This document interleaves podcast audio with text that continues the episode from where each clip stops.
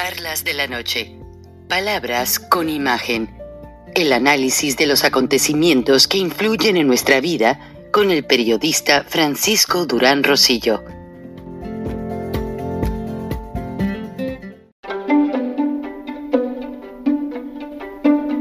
Frank Durán Rosillo eh, te saluda y los saluda a todos ustedes, su amiga María Celeste Raraz, para invitarlos a que se suscriban a mi canal de YouTube María Celeste Raraz, tal como mi nombre, donde les informo todas las semanas eh, sobre entrevistas que tienen un tema que ayuda a mejorarnos como personas y de paso son interesantes. Las pueden encontrar en mi canal de YouTube, así que los espero. Y se suscriben gratis pues como están viendo en los videos, mucha marcha, mucha gente, pero sin liderazgo. Yo estoy esperando un video de alguien que me pueda decir si en estas marchas hubo un líder, porque lo que hay es gente que pagó 100 eh, que pagó los autobuses para conducir a toda esta gente a los puntos de reunión, que les pagó la torta, que les pagó el refresco, que les dieron un dinerito para que fueran, también por medio de las colonias, asociaciones de vecinos, y pues la fecha, que mejor, el cumpleaños de Andrés Manuel. Y mucha gente me ha hecho llegar comentarios de que también la fecha, o sea, hoy, noviembre 13 del 2022, tiene mucho que ver con cuestión de la energía. Yo realmente respeto las teorías, respeto las eh, los puntos de vista, respeto las religiones, respeto mucho a la gente que tiene sus maneras de pensar, incluso este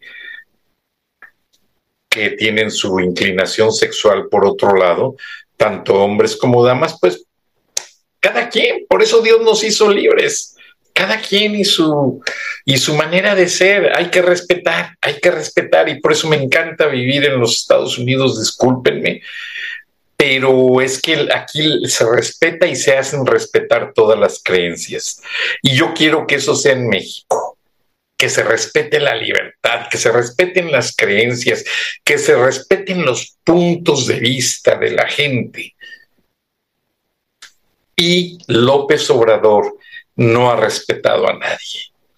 Y bueno, tenemos aquí las marchas que las van a ver, muchas con estudiantes, la insignia, esa INE no se toca, pero ese INE ya murió, ese INE ya agonizó, ya no tiene presupuesto, ya. Y López Obrador, pues hoy en su cumpleaños, festeja que esa gente a la que él criticó, pero que a la vez les promovió la marcha, pues qué bueno, porque él hace sentir que la gente va también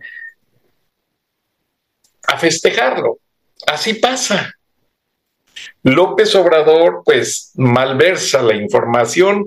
A ver, ya verán en sus mañaneras, va a decir que él respeta, pero que como era su cumpleaños, el juego de béisbol, muchas cosas. Pero en la política se dice que hay kingmakers, hacedores de reyes. ¿Y qué pasa? Mucha gente del viejo PRI está apoyando esta marcha, mucha gente del PAN. Si se fijan, ya Ricardo Anaya está retiradito, está congelado, ya el PAN ya no lo quiere, como pues realmente lo peor que pudo haber hecho es autoexiliarse en Estados Unidos y mover fuertes cantidades de dinero, según esto que para pagar la educación de sus hijos acá en escuelas privadas, vendió la casa que tenía, compró otra nueva y bueno, ha hecho movimientos que la gente no justifica con un ingreso de lo que él tenga, aunque sea hombre de trabajo, etcétera, etcétera. Pero aquí el punto es que mucha gente con posibilidades económicas que ya no vive en México, está pagando esos autobuses, a la gente le regalaban la camiseta rosa, al INE no se toca, y bueno, tipo el viejo PRI, y sí hay mucha gente del viejo PRI que ayudó, incluso Alfredo del Mazo ayudó, Enrique de la Madrid ayudó, eh, ciertos políticos del viejo estilo ayudaron y como lo van a ver, pero en este momento lo que se necesita es la unidad del pueblo mexicano pero con un liderazgo real, no con ex líderes apócrifos, ya, ya pasaron a la historia. Es como si quisieran poner a andar a México como un carro nuevo. No se puede, con esos líderes ya viciados, eh, llenos de corrupción. Eh, no, no, no, no, no, no, no me entra en la cabeza un liderazgo así. Y los jóvenes, qué bueno que fueron a pasarla bien, a tomar el sol, a gritar, a desahogarse, porque eso fue esa marcha.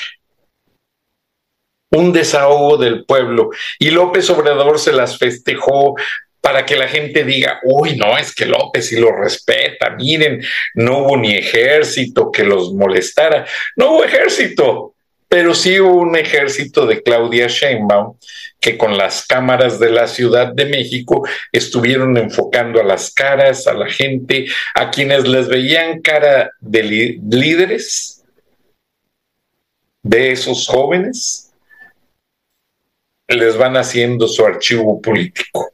En México tú vas a buscar un criminal, a, buscar a ver este, alguien que tiene una denuncia o que lamentablemente abusó de una jovencita, las policías no tienen ni archivo ni nada. Eh, ya ven que en México las denuncias que hasta que no pasen 24 horas o que si no aparece el cadáver, no hay homicidio, no lo salen a buscar. Qué triste. Pero sí, México es uno de los primeros países en el mundo, en el mundo que tiene la mayor cantidad de archivos políticos de toda la gente. ¿Mm? Y no es de solamente de López Obrador, eso viene desde Echeverría.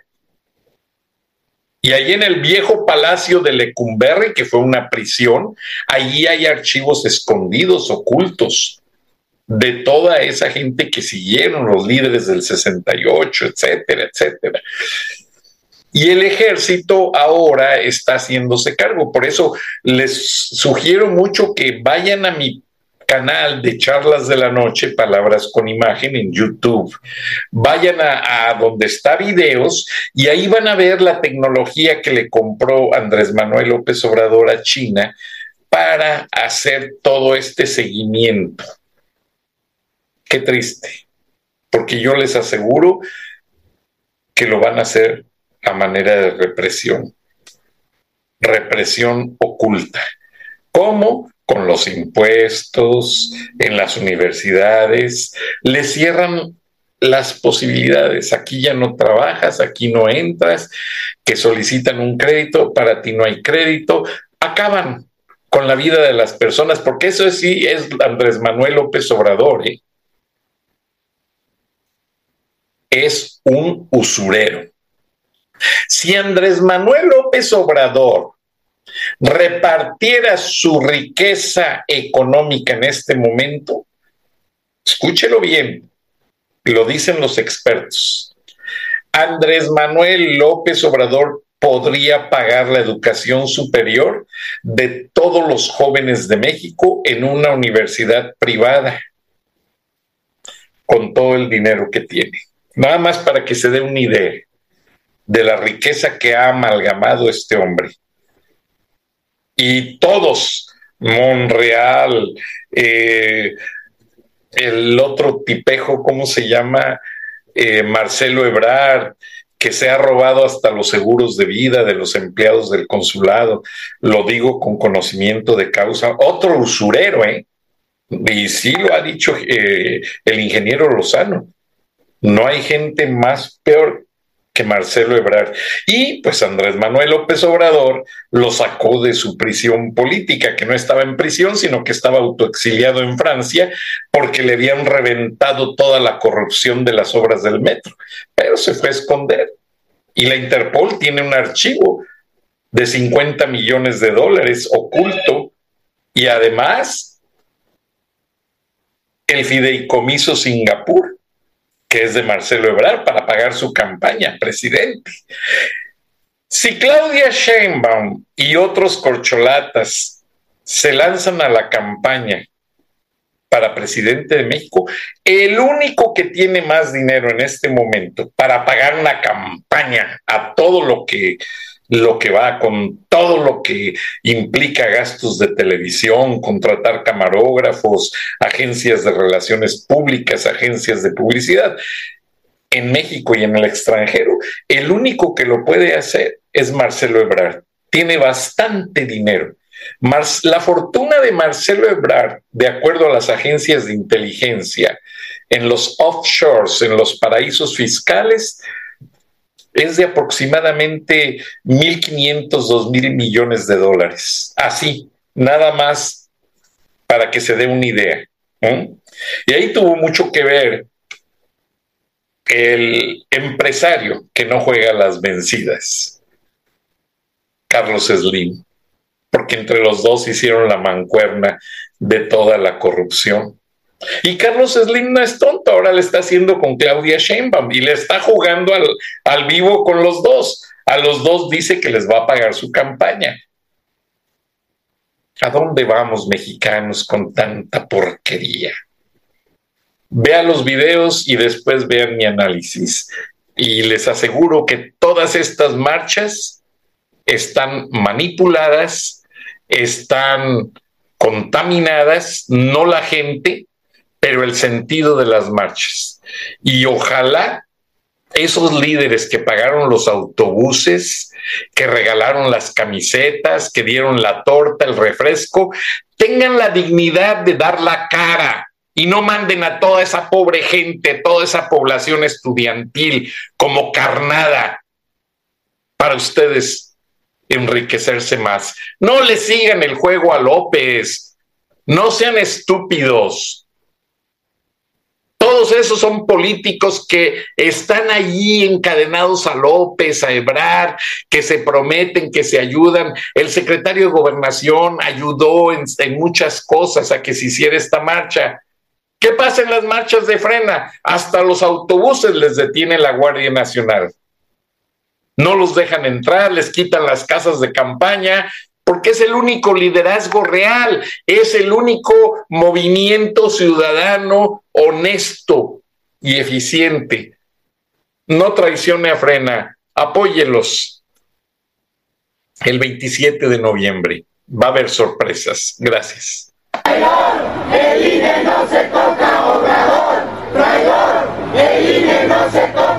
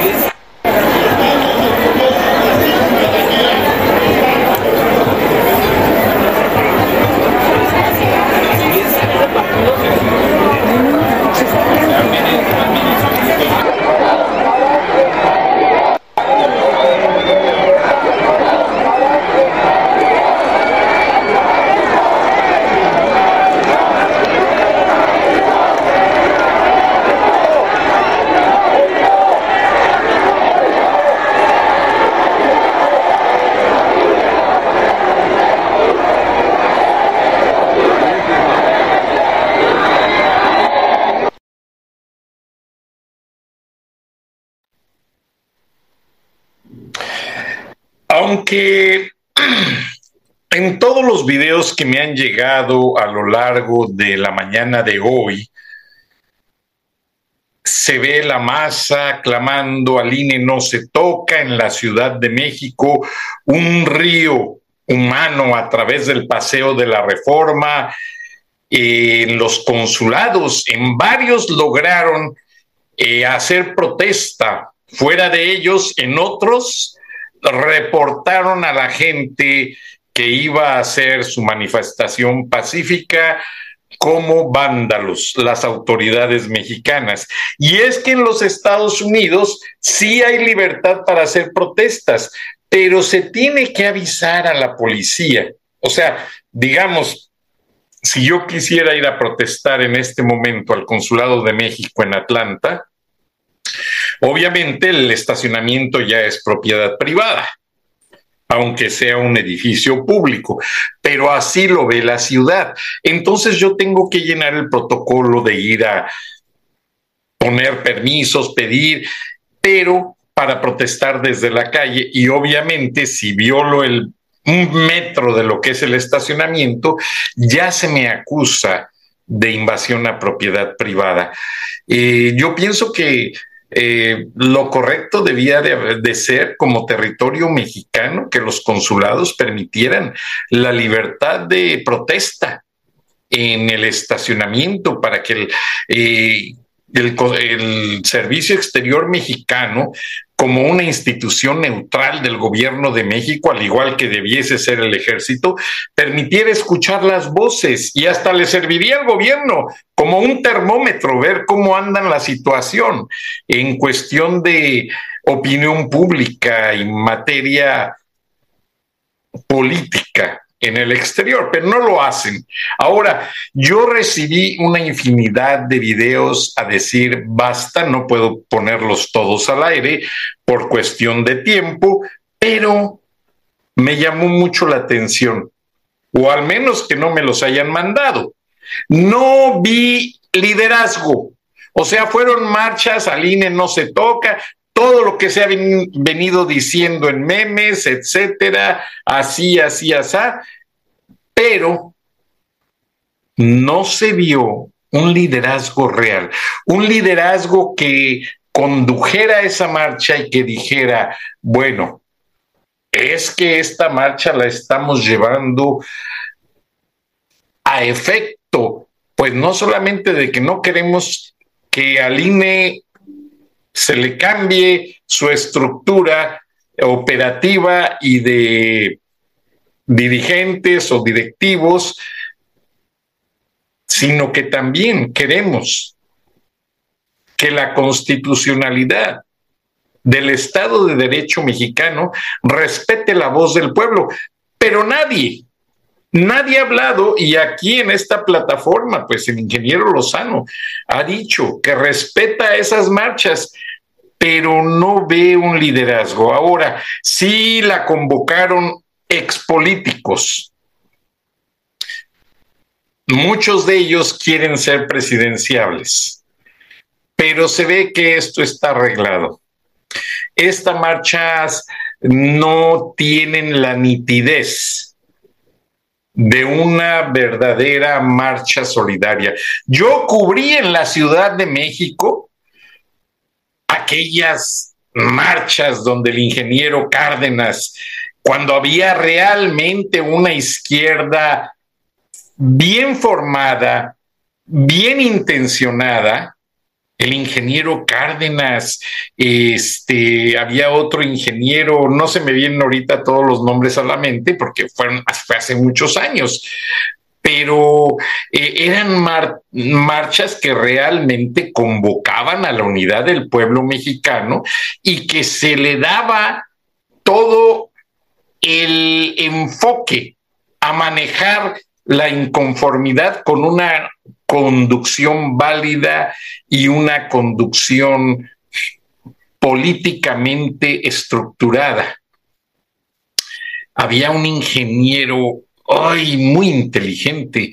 Se me fueron ahorita los eh, Enrique Peñalosa, no sé en qué haya terminado, eh, el ingeniero Cárdenas con su esposa que siempre lo acompañaba, infinidad de líderes verdaderos. Muñoz Ledo, O sea, gente de carrera política, gente, yo les aseguro que si Manuel Barlet no le hubiese robado la, elección al ingeniero Cuauhtémoc Cárdenas, no estaríamos sufriendo en este momento en México estas situaciones tan difíciles. Yo recuerdo que yo estaba en el Teatro Juárez, yo era subdirector editorial del periódico El Centro, propiedad de un exgobernador guanajuatense, hasta después lo vine a saber, el centro de Irapuato y un grupo de empresarios. Y me trataron muy bien, les agradezco. José Luis Vázquez Camarena, es Félix Arredondo, que después anduvo muy amigo de Ramón Alberto Garza en Reporte Índigo, estaba el ingeniero Álvarez del Castillo, muy amable. Eh, después supe que ya el dueño totalitario era el ingeniero Luis Humberto Duco en Gamba, que había sido gobernador de Guanajuato. Bueno, uno nunca sabe hasta que yo fui a Guanajuato porque mi padre había fallecido y pedí un permiso en el periódico El Norte este, para retirarme por uno o dos años. Y Ramón Alberto Garza me dice, ve, por allá tengo algunos amigos, velo saber, tienen unos periódicos, y era esta gente.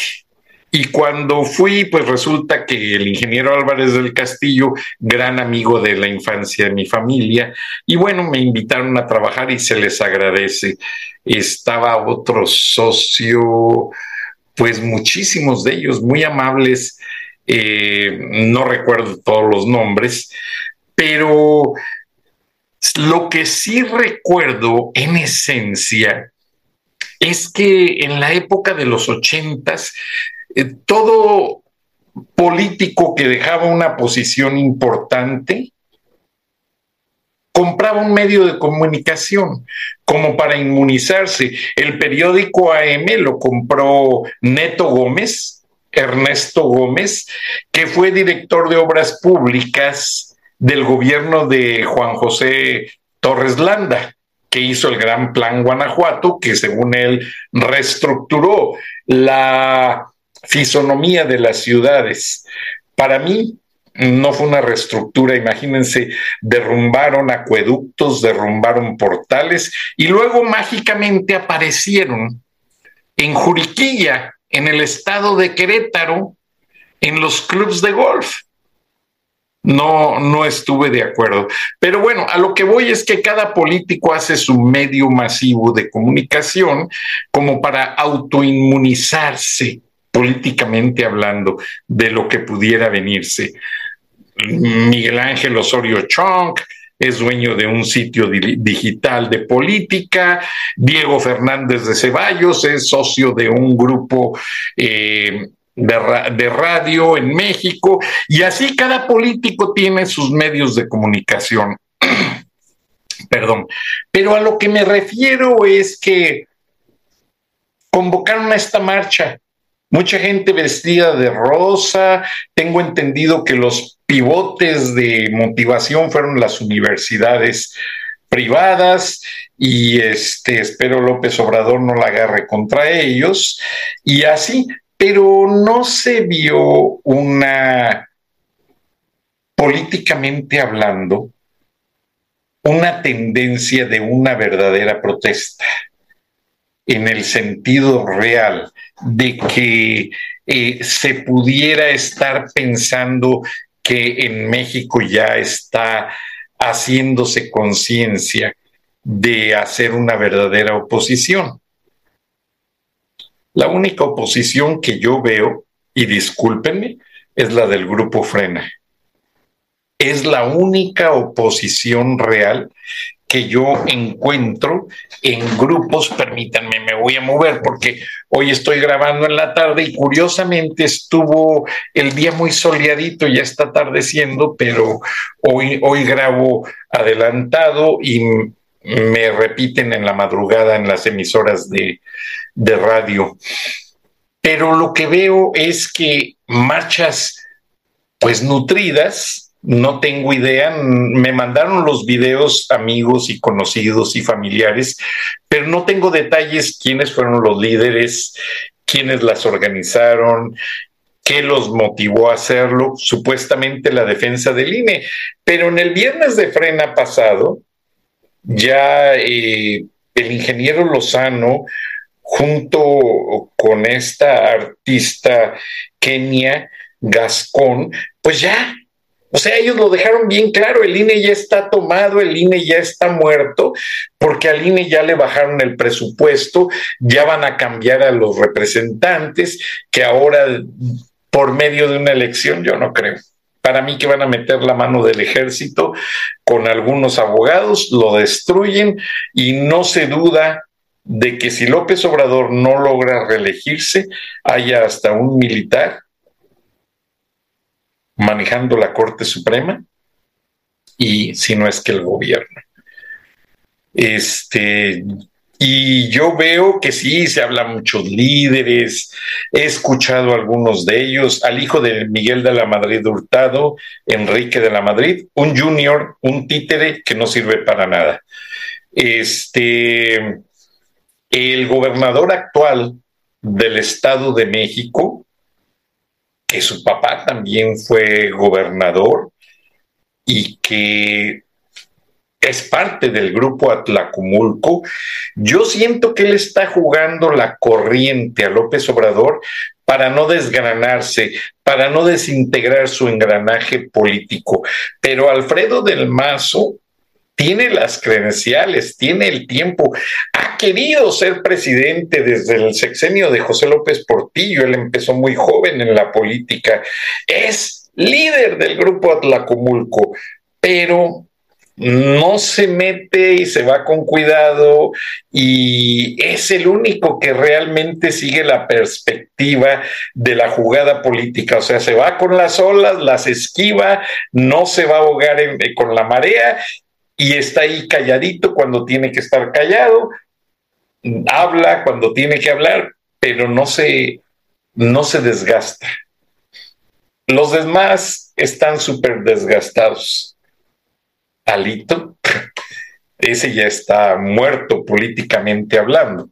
Entonces, eh, los partidos tradicionales, Primor, PRIAN, PRD, etcétera, etcétera, son partidos que ya no creo que tengan el respeto de la gente eh, en, la próxima, si es que se hace contienda electoral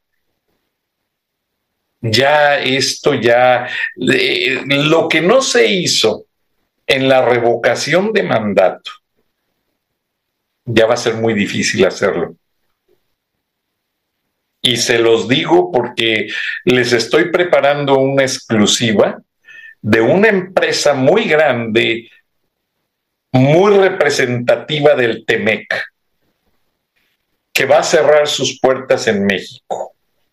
Esta empresa eh, tiene un engranaje no solamente de contactos políticos, sino una cadena de distribución súper importante distribuyen no solamente este, productos, sino que también producen medicamentos. Y es en México donde ellos distribuyen medicamentos que tienen un liderazgo mundial, o sea, los distribuyen, ah, son los, están en el tercer lugar de distribución de medicamentos en el mundo y en México habían estado en el primer lugar hasta estos días. No sé qué vaya a pasar, pero van a cerrar sus puertas en México. Tristemente, porque vamos a empezar a ver aquellos días que se vieron en Venezuela de empresas con los anaqueles vacíos y López Obrador diciendo estupideces y la gente sin medicinas, sin nada. O sea, qué bueno que ya en México los jóvenes están despertando, pero están despertando demasiado tarde. Y están despertando no a una realidad. Están despertando a su a lo que le llaman eh, en México hay, hay, una manera de decir las cosas cuando la gente vive cómodamente, porque si ven, en los grupos son gente bien vestida, son gente clase media y clase media alta, los que realmente las pueden no quieren dar la cara y ya ni están en México, porque yo lo veo acá en Atlanta, en Estados Unidos. Mucho rico está comprando sus casas aquí en España y muchas partes, incluso los mismos familiares de López Obrador. Ustedes lo han visto. El hijo ya manejó la compra para otras dos casas en Houston, para su hermano y un familiar de Claudia Sheinbaum. Olga Sánchez Cordero también tiene su, su casa en Houston. Entonces, no les importa. El que se queda a sufrir en México es el pueblo y es el que paga todas las consecuencias, de todo a todo. Entonces, yo pienso que toda esta marcha es despertar a la zona de confort de los jóvenes. O sea, ay, te van a quitar tu zona de confort, que es tu internet, te van a limitar tus redes sociales, te van a limitar tus viajes. Ah, caray. Y aparte, te van a limitar tus cuentas del banco. Ay, eso está peor. Pero a la gente eh, que está en una posición ya realmente difícil económicamente hablando, pues ya no pueden ni reclamar. Ahora, eh, mucho cuidado porque las remesas se van a acabar. El, eh, el presupuesto del gobierno actual de Andrés Manuel López Obrador está muy desvirtuado, nadie conoce en detalle hacia dónde van las partidas, desde que se apoderó de esos fideicomisos, se les perdió el trace, o sea, se les perdió la pista a cada gasto, a cada detalle, a cada manera de hacer funcionar el gobierno compaginado con el pueblo de México. Ya no hay ese engranaje. Entonces vienen situaciones que realmente van a ser no quiero verme pesimista, pero sí van a ser un tanto caóticas. Y caóticas en el sentido no social. No, eh, tienen muy espantado y muy amagado al pueblo de México.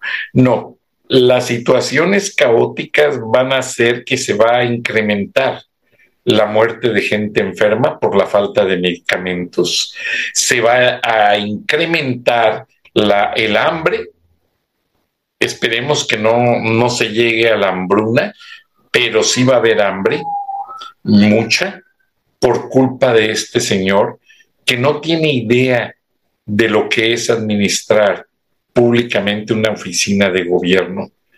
Y Marcelo Ebrard, pues véanlo, Ahora, vean la mecánica. Comí este, eh, ayer en un club de golf con un amigo americano, muy metido en el mercado de las energías, y me dice, oye, Frank, ya viste, íbamos a hablar de las elecciones acá en Estados Unidos y terminamos hablando de México en materia de energía. Y él está muy metido con la cosa de lo que se viene de los carros eléctricos y me dice, oye Frank, ¿viste tú esos videos donde López Obrador se paraba enfrente de las eh, hélices de energía geólica y, y todas las energías renovables, naturales, y que decía que no servían? ¿Viste? Y viste que Marcelo Ebrard le habló al dueño de Tesla, muy polémico porque acaba de adquirir el, la, red Twitter, que por cierto ya va a cobrar en ciertos aspectos, simplemente por la certificación de la cuenta. Y va a tratar de hacer las cuentas eh, de Twitter más serias y más libres. Es lo que promete, lo que promete. Pero vamos a ver. Entonces, fíjense qué, qué modalidad tan buena para observar lo que está pasando en el mundo de los negocios. Este amigo, un gran ejecutivo, eh, tuvo que ver y trabaja con Elon Musk, el dueño de Tesla, que por cierto, yo fui con mi hijo a la razón de cuatro o cinco años a la NASA y fuimos a ver el despegue de ese satélite que va a Marte, que lo pagó Elon Musk y que adentro del satélite va un carro Tesla listo para funcionar con todas las indicaciones de que si hay vida en Marte, quien llegue lo ponga a funcionar y lo recorra ahí en el territorio de Marte. Y bueno, fue muy interesante el lanzamiento. Luego les paso fotos, en este momento no las tengo a la mano, pero sí fue muy interesante el lanzamiento porque los cohetes de propulsión que llevan el combustible eh, ya no caen al océano, sino agarran propulsión y regresan de manera muy ordenada a la NASA y los aterrizan correctamente.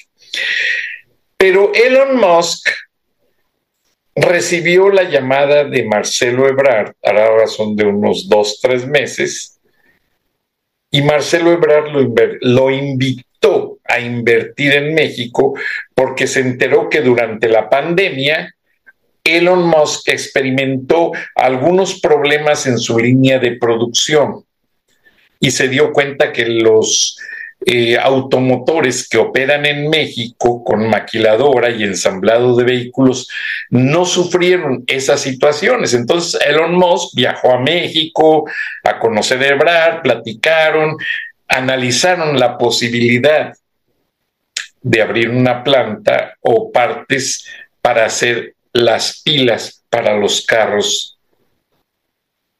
Tesla. Pero vean cómo es la situación. Este amigo ejecutivo, muy allegado a Elon Musk, no física o familiarmente hablando, sino en cuestión de negocios, dice que el gobierno de México está manejando las cosas como unos pillos, así como esta señora que describe en El Rey del Cash cómo López presionaba a gente para que luego les llevara dinero para la campaña. Bueno, ese es el juego. Están presionando a las empresas que producen servicios y equipos que funcionan con energías limpias. Y Ebrard se encarga de invitarlos a invertir en México, pero con condiciones. Y ya se las podrán imaginar. No quiero que mi amigo quede mal, porque Marcelo Ebrard recibió bastante información de Tesla, del dueño de Tesla, en varios aspectos. Pero solamente quiero dejar bien claro esto. Andrés Manuel López Obrador y todo su equipo, principalmente Marcelo Ebrard, extorsionan a los inversionistas y no les importa nada más que extorsionar.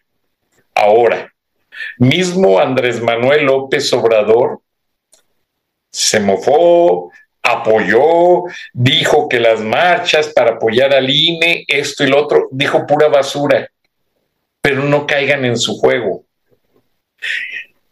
Él lo que ha hecho todo este tiempo, porque no es la primera vez que la gente apoya y dicen eh, defendamos al INE y no que no toquen al INE, etcétera. Usted ya se sabe mejor que yo los taglines. Lo que sucede es que López Obrador está desgastando esa capa, ese layer de la democracia que se llama INE. ¿Para qué? Para narcotizar a la opinión pública. Y en el momento en que ya nadie quiera saber del INE, porque eso es lo que va a suceder. Y la verdad es que el INE, como lo dijo Kenia Gascón con el ingeniero Gilberto Lozano, pueden poner el programa pasado, el INE ya murió, el INE ya no existe, políticamente hablando. Les quitaron presupuesto, los van a reformar, los van a cambiar. Olvídese.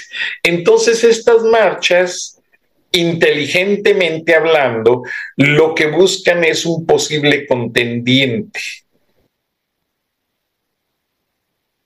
que juegue o que caiga en el jueguito de, la, de López con las corcholatas. Así él los desgasta a todos, los deja mal posicionados en una opinión pública y llega un Andrés Manuel López Obrador que por viejo decrépito que parezca, con un ejército muy enfocado, y van a ver todo lo que está haciendo. Porque la regla número uno de Andrés Manuel es que el ejército siga las reglas que hizo César Augusto Pinochet en Chile, que al principio se encargó el ejército de dar todo al pueblo, para hacerle sentir que no necesitaban a Salvador Allende, para hacerle sentir que el pueblo estaba equivocado al mantener a Salvador Allende en el Palacio de la Moneda. Pinochet con este juego político, ya lo vieron, que llevaban a la gente pobre casas desarmadas para que ellos las armaran, tuvieran una vivienda digna.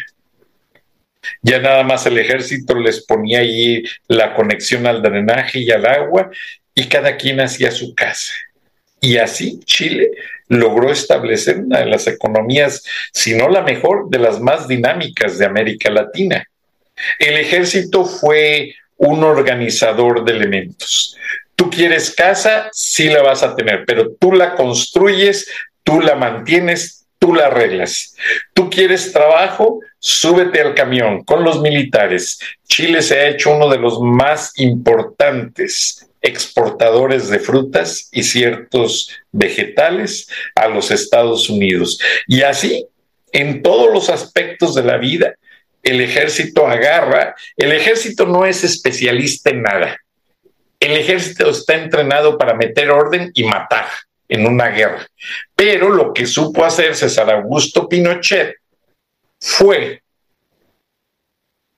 dar la, infraestructura al pobre, porque el pobre es el que no tiene nada que perder y es el que sí se va a enfrentar al gobierno para derrocarlo. Lamentablemente, donde le falló a César Augusto Pinochet fue en entrar a las universidades.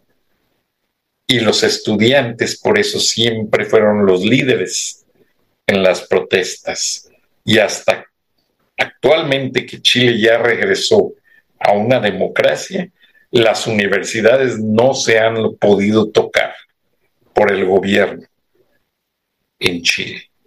Lamentablemente en México, ciudad universitaria, ya no tiene porros. El Politécnico Nacional ya no tiene porros. Las universidades públicas ya no tienen porros. Tienen militares entrenados para desquiciar a los grupos políticos y antes de que salgan a una marcha, ya, ya se entrenaron con Ayotzinapa. Ayotzinapa es el aviso para todas las universidades públicas y privadas de lo que López Obrador les va a hacer. Y acuérdense, estas marchas, ya Claudia Sheinbaum, con las cámaras de la Ciudad de México que supuestamente las usan para proteger a los ciudadanos en casos de emergencia, aplicaron el programa que le compraron a China para reconocimiento facial, reconocimiento de voces. Busquen los programas en charlas de la noche, en videos. Dedico un programa exactamente dedicado, perdonando la redundancia, en cómo China está, metió ya a México servidores con estos programas a los que ya tiene acceso el gobierno mexicano, porque son para el gobierno mexicano, para iniciar la persecución política. Y es muy triste, porque los estudiantes, el futuro de México, no merecen ser perseguidos. Muchas gracias. Buenas noches. Nos hablamos y nos escuchamos mañana. Durán Rosillo eh, te saluda y los saluda a todos ustedes, su amiga María Celeste Raraz, para invitarlos a que se suscriban a mi canal de YouTube María Celeste Raraz, tal como mi nombre, donde les informo todas las semanas eh, sobre entrevistas que tienen un tema que ayuda a mejorarnos como personas y de paso son interesantes. Las pueden encontrar en mi canal de YouTube, así que los espero. Y se suscriben gratis.